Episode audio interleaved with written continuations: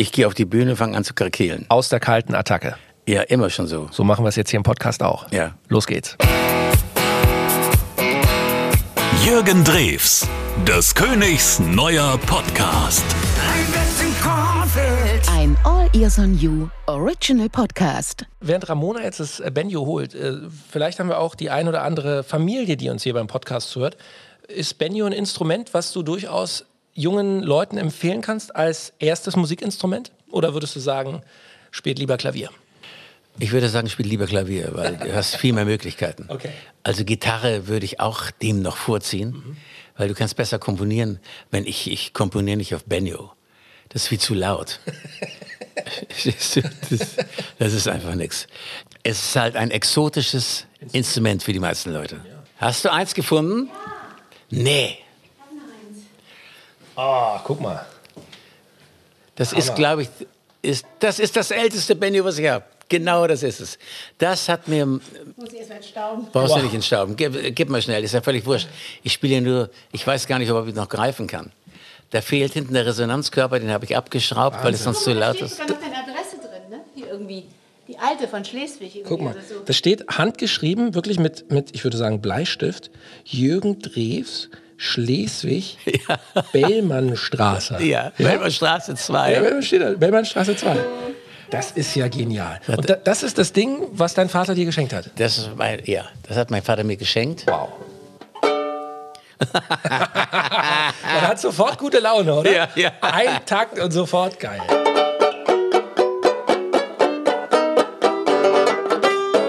Jetzt ganz bestimmt.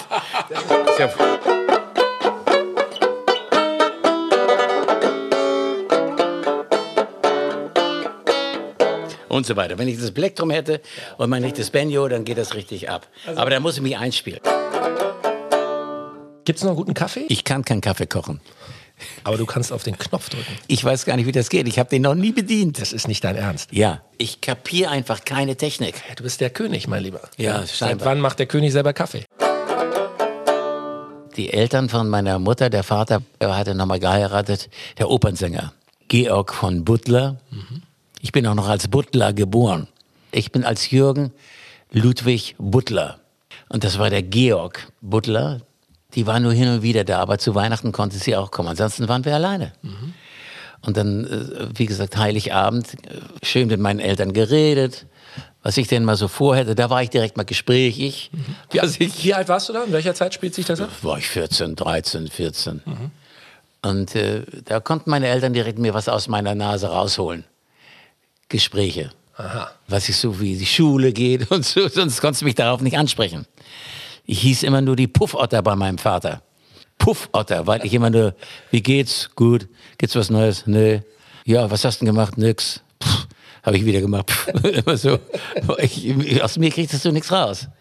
Die Puffotter wenn wir Fußball gespielt haben, so in der Schule oder nach der Schule, ich habe ja nie abgegeben. Ich habe immer alles alleine gemacht. Das war natürlich unmöglich. Überhaupt kein Also die Teamgeist. beliebtesten Spieler beim Fußball. Ja, das, das sind die Schlimmsten, die so agieren. Ja. Und vor allen Dingen bin ich einer, ich habe überhaupt keinen Überblick. Das geht mir auch so, wenn ich Fußballspiele mir angucke im Fernsehen. Guck jemand drauf, woher weiß der, wo, wie sieht der, wem er jetzt was abgeben muss? Also wem er den Ball abgeben sollte und abgeben muss und das auch tut. Den Überblick habe ich nie gehabt. Bist du Fußballfan? Hast du einen Verein, wo du zumindest mal sagst, ah ja, wenn die um die deutsche Meisterschaft spielen würden, würde ich die Daumen drücken? Ja, die deutsche Nationalmannschaft. Der Kassettenrekorder, kann man sagen, hat dir damals ein ordentliches Bein gestellt. Ja, ich habe äh, das Gold nicht bekommen, weil sich die Mädels, also die, die vor allen Dingen meine Klientel, das waren ja junge Mädels hauptsächlich, die haben sich das alles aufgenommen im, im Rundfunk. Und das, die haben das ja wunderbar angekündigt. Haben so, jetzt Jürgen Drews, wir machen jetzt mal kurz eine Pause. Und dann kommt Jürgen Drews mit Peter Kornfeld. Und da wussten die schon, Pause. oh, jetzt kann ich Jetzt kommt Pause. Aufnahme du drücken. bloß rauf, Aufnahme drücken. Und dann hatten sie die Single, genauso wie sie sein muss, hatten sie auf dem Kassettenrekorder. Da läuft ja keiner in den Laden, wenn er sowieso schon kein Geld hat. Und sagt, ich möchte gerne Jürgen Drews mit dem Kornfeld. Sondern sie hatten es ja schon. In bester Qualität. Und so hat mich das, das hat mich Gold gekostet. Das Also die mich, goldene Schallplatte hatte ich das gekostet. ja, das hat mich überhaupt viel gekostet, weil ich war immer der Typ für Kassettenrekorder. Ich, kann mich aber in meiner Kindheit auch erinnern, es gab immer so diese Chartshows auch so. Ja. Und da hat man sich immer geärgert, man hat das wirklich mit Kassette aufgenommen, man hat sich immer geärgert, wenn dann der Moderator noch so draufgequatscht hat auf den Song. Und das war bei mir nicht so. Sondern die hatten so viel äh, böse Ermahnungen von aufgebrachten Teenagern bekommen. Ihr müsst nicht mehr dazwischen reden. Wir wollen das in Ruhe aufnehmen können und die ganzen Titel. Ja, das ist doch schon klar. Wahnsinn. Wenn du zurückdenkst an die Zeit damals, 76, dieser Riesenerfolg. Was war das für eine Zeit für dich damals? Wie, wie Ja, die Zeit fing ja schon anders an. Ich habe ja immer schon Musik gemacht. Ich habe mit 14 schon auf der Bühne gestanden, mit zittrigen Knien und habe Benjo gespielt in der Jazzband. Aber da habe ich ja nicht gesungen. Doch ich habe irgendwann mal angefangen, weil die mich gebeten haben, geh doch auch mal nach vorne, versteck dich doch nicht immer hinten, geh doch mal nach vorne. Wir hatten ja nur ein Mikrofon. Und dann haben sie gesagt, sing doch mal Ice Cream, News Cream, everybody wants Ice Cream. Ich sage, das kann ich nicht. Bist du bescheuert oder was? Ich sage, ja, das habe ich dann gemacht. Ich habe geschwitzt wie ein Idiot mit rotem Kopf. So fing ich an zu singen. Daran habe ich mich später dann erinnert, weil ich hatte immer so eine Animosität gegen Schlager. Weil ja auch im Rundfunk das immer so, gerade bei den Öffentlich-Rechtlichen, wurde Schlager eigentlich immer so mit, äh, na ja, das ist eigentlich gar keine Musik. Die verkaufen zwar, aber das ist, wir spielen euch jetzt mal was Richtiges vor. Rod Stewart, ja. Was ich total verstand, weil ich habe überhaupt kein Deutsch gehört. Und ein Bett im Kornfeld, äh, wenn ich es richtig verstehe, heißt das, dass du den Song eigentlich gar nicht machen wolltest? Oder nicht so richtig Das begeistert ich, war? Das war mir meine Plattenfirma. Der Chef meiner Plattenfirma hat gesagt, wenn du das singst, machst du einen Hit. Ich sage, ja, aber ich will doch eigentlich gar nicht Deutsch singen und so weiter und so fort. Ja, ja, das kennen wir schon, auch von anderen Interpreten. Sing das mal in Deutsch und du hast hier einen Vertrag mit, mit uns, wir sind eine große Firma. Siegel steht auch noch dahinter, Ralf Siegel? Ralf Siegel. Und äh, wir haben eigentlich alles zusammen. Du hast auch nie geraucht? Nee. Alkohol Ich trinkst nie du, hab ich geraucht. dich auch noch nie gesehen. Alkohol äh, quasi null. Hin und wieder mal packt's mich. Ich habe so, ein- so ein kleines Sixpack da ähm, Bier, habe ich bei mir stehen in der Garage. Und ich immer gesagt, Weiß der so- Mickey Krause mal vorbeikommt, damit er was trinken kann. ja, aber ich, ich trinke dann auch von so einem kleinen, was ist das, ein Viertelbier oder was ist das, die kleinen Gläser? Da trinke ich dann vielleicht die Hälfte. Wenn das richtig kalt ist, schmeckt mir das auch sehr gut, aber es ist selten, dass ich es mache. Und dann mag ich den Geschmack schon nicht. Ehe Ich angefangen habe, da war ich über 30, da habe ich mal angefangen, überhaupt ein Bier zu trinken. Ich kannte das zwar von der Bühne her, dass man hin und wieder mal äh, an Bier rumnippte, aber es geschmeckt hat's mir nie. Und dann, als ich dann so, um die 30 und über 30 war, da habe ich dann mal angefangen, hin und wieder mal so des, des Öfteren so ein bisschen Bier zu trinken. Und das ist auch wieder völlig weg. Aber hin und wieder packt es mir trotzdem und dann trinke ich wieder so ein, so ein halbes Glas, dann mag ich den Geschmack schon wieder nicht mehr. Also ich, ich bin Wassertrinker. Ich habe einen Unfall gehabt. Ich hätte sehr schnell querschnittsgelähmt sein können. Ich hatte einen VW Käfer Cabrio, sehr schön in Rot. Und ähm, es hat mir, ich weiß gar nicht mehr, wo das war, doch in, in Darmstadt. Ich musste zum Auftritt von den Humphrey Singers, zu der Humphrey Singers Zeit war das. Da fuhr ich mit diesem Cabrio durch die Gegend offen und äh, war ein bisschen zu spät dran. Die ganze Humphreys-Gruppe ist als Ganzes auf die Bühne und dann standen schon die Leute. Wir haben ja einen unglaublichen Erfolg gehabt damals. Und ich wusste, wenn ich mich nicht beeile, komme ich zu spät. Und Humphreys war ein ganz gestrenger, war Sergeant, ganz gestrenger Bandleader. Also habe ich ein bisschen Gas gegeben und hat mir ein Wagen, eine Frau, die Vorfahrt genommen und ist mir voll vorne rein von der Seite, ist einfach über die Ampel rüber und es war eine vierspurige Straße, also er konnte man richtig schnell fahren. Und da sehe ich noch, wie ich äh, den mehr als touchiert. Das war ein richtiger Knall. Ich konnte nichts mehr sehen, weil die ganze Motorhaube hatte sich aufgestellt, war ein Knick drin. Ich selbst bin ähm, auf den linken ähm, Holm des Fensters mit meiner linken Kopfseite, hab geblutet wie ein Schwein, bin aber nicht ohnmächtig geworden, zum Glück, hatte keine Gehirnerschütterung, hatte auch keinen Schädelbasisbruch. Ganz knapp davor, sonst hätte ich einen Schädelbasis gehabt.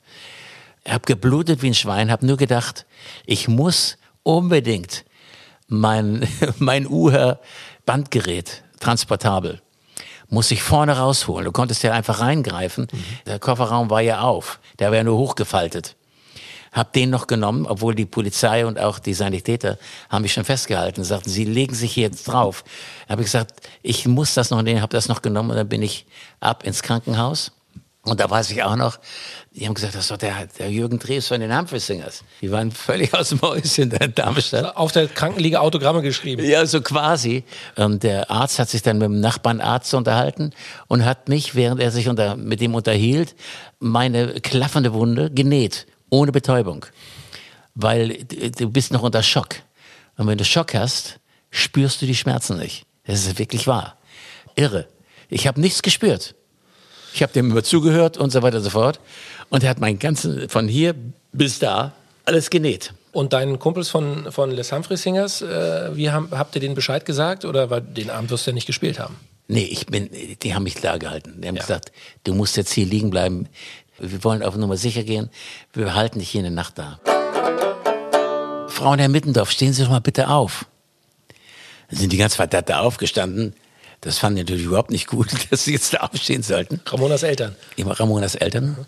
Dann habe ich meine Arme ausgebreitet und da war ich dann halt in dem Moment mal nicht schüchtern und habe gesagt, meine Damen und Herren, ich möchte jetzt ganz offiziell bekannt geben, Frau und Herr Mittendorf, meine zukünftigen Schwiegereltern. Darauf kriegte ich natürlich einen Lacher. Und um mich zu entschuldigen dafür, und so bin ich überhaupt mit Ramona zusammengekommen. Ramona fand das gar nicht witzig. Bin ich, bin ich nicht. ja, bin ich am Schluss. Also ich war eigentlich schon am Fahren. Ich wollte noch nach Timmendorf, weil dort hatte ich am nächsten Tag eine Veranstaltung, die, die von der Bildzeitung ausging, wo ich auch einen neuen Titel hätte vorstellen sollen von mir. Und da waren die Klitschkos auch und es ging um alles Mögliche.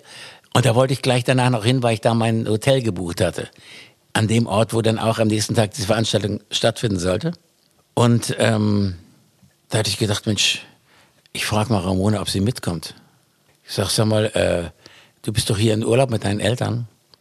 Ich habe morgen in Timmendorf da was und Bildzeitung und so weiter. Könnte doch ganz interessant sein. Hast du Lust mitzukommen? Sagt sie, nee. Aber typisch Ramona. Und lauf und lauf und lauf und find nix. Wie du eben sagtest, ein riesen Hallenkomplex ist das. Und habe ich gedacht, Dres, du bist ein Vollidiot. Jetzt hast du einen Fehler gemacht. Was mache ich denn jetzt bloß? Und die warten auf mich. Und die Uhr lief, weil ja auch die Show losgehen sollte. Ne? Das Publikum, die waren alle schon drin. Richtig? Und Jürgen steht noch im Rucksack und im Anorak vor der Halle. Na, mittlerweile lief ich ja, weil ich dachte, ich finde das schon irgendwie. Und, aber es war ja nichts zu finden. Und dann haben die, soweit ich weiß, haben die Folgendes gemacht. Die haben mich mit einer Wärmebildkamera gesucht. Wow. Ob du es glaubst oder nicht, mit so einem kleinen Flugzeug, was sie da hatten. Ja, mit so einer Drohne wahrscheinlich, ja? Vielleicht war es eine Drohne, ich weiß es nicht mehr. Jedenfalls hatten sie eine Wärmebildkamera, weil ja nichts mehr los war. Die waren ja schon alle in der Halle. Die meisten Leute da liefen, vielleicht noch ein paar vers- Versprengte rum. Und der bekloppte Drews lief da wieder rum mit seinem, äh, mit seinem Rucksack, seiner Gitarre. Jürgen, guten Morgen. Ja, wirklich guten Morgen. Ich schlafe auch noch. Wir sitzen hier in aller Herrgottsfrühe im Hotel. Äh, Du hast heute einen Fernsehauftritt. Ja, und ich hänge hier im Stuhl und äh, versuche aufzuwachen. Und wir haben aber gesagt, äh, vorher wollen wir noch äh, ein bisschen plaudern und wollen wieder einen Podcast aufnehmen. Und ähm, ich gucke gerade hier auf dem Tisch, äh, du bist ein spärlicher Frühstücker. Da ist nicht viel. Nee. Bisschen Rührei, Ein bisschen Rührei, ein, ein kleines Croissant. Muss Croissant. mir die Nase zuhalten. Ähm, und ja, das ist es dann auch. Heuer, Und hier habe ich so ein Latte Macchiato noch. Und ich habe, ach doch, das habe ich noch gar nicht gegessen, siehst du. so ein Bircher Müsli ist das, oder? Ja, das ist gut. Das werde ich mir nachher reinpfeifen. Sehr gut. Und dann ein bisschen von der Hundestange von, Von Wilma. von Wilma, der und hier unten drunter sitzt und wartet, dass ich ihm das wieder anbiete. Sitzt mittlerweile bei mir unterm Stuhl. Du bist abgeschrieben. Ja, Wahnsinn. So, Hunde sind einfach so käuflich, ja. Jürgen, hast du mal durchgezählt, wie viel Auftritte du in deiner Karriere ungefähr hattest? Auf wie viele Bühnen du gestanden hast? Das möchte ich gar nicht wissen. Es sind unendlich viele. Weil ich habe immer gedacht, meine Karriere, das kann doch gar keine Karriere sein. Sing das Kornfeld, mach ein paar Auftritte in Diskotheken und dann auch auf größeren Bühnen und dann auch mit Band mal ja nur wieder. Das geht ganz schnell wieder vorbei. Dann hatte ich ja das Glück, dass es dann doch weiterging.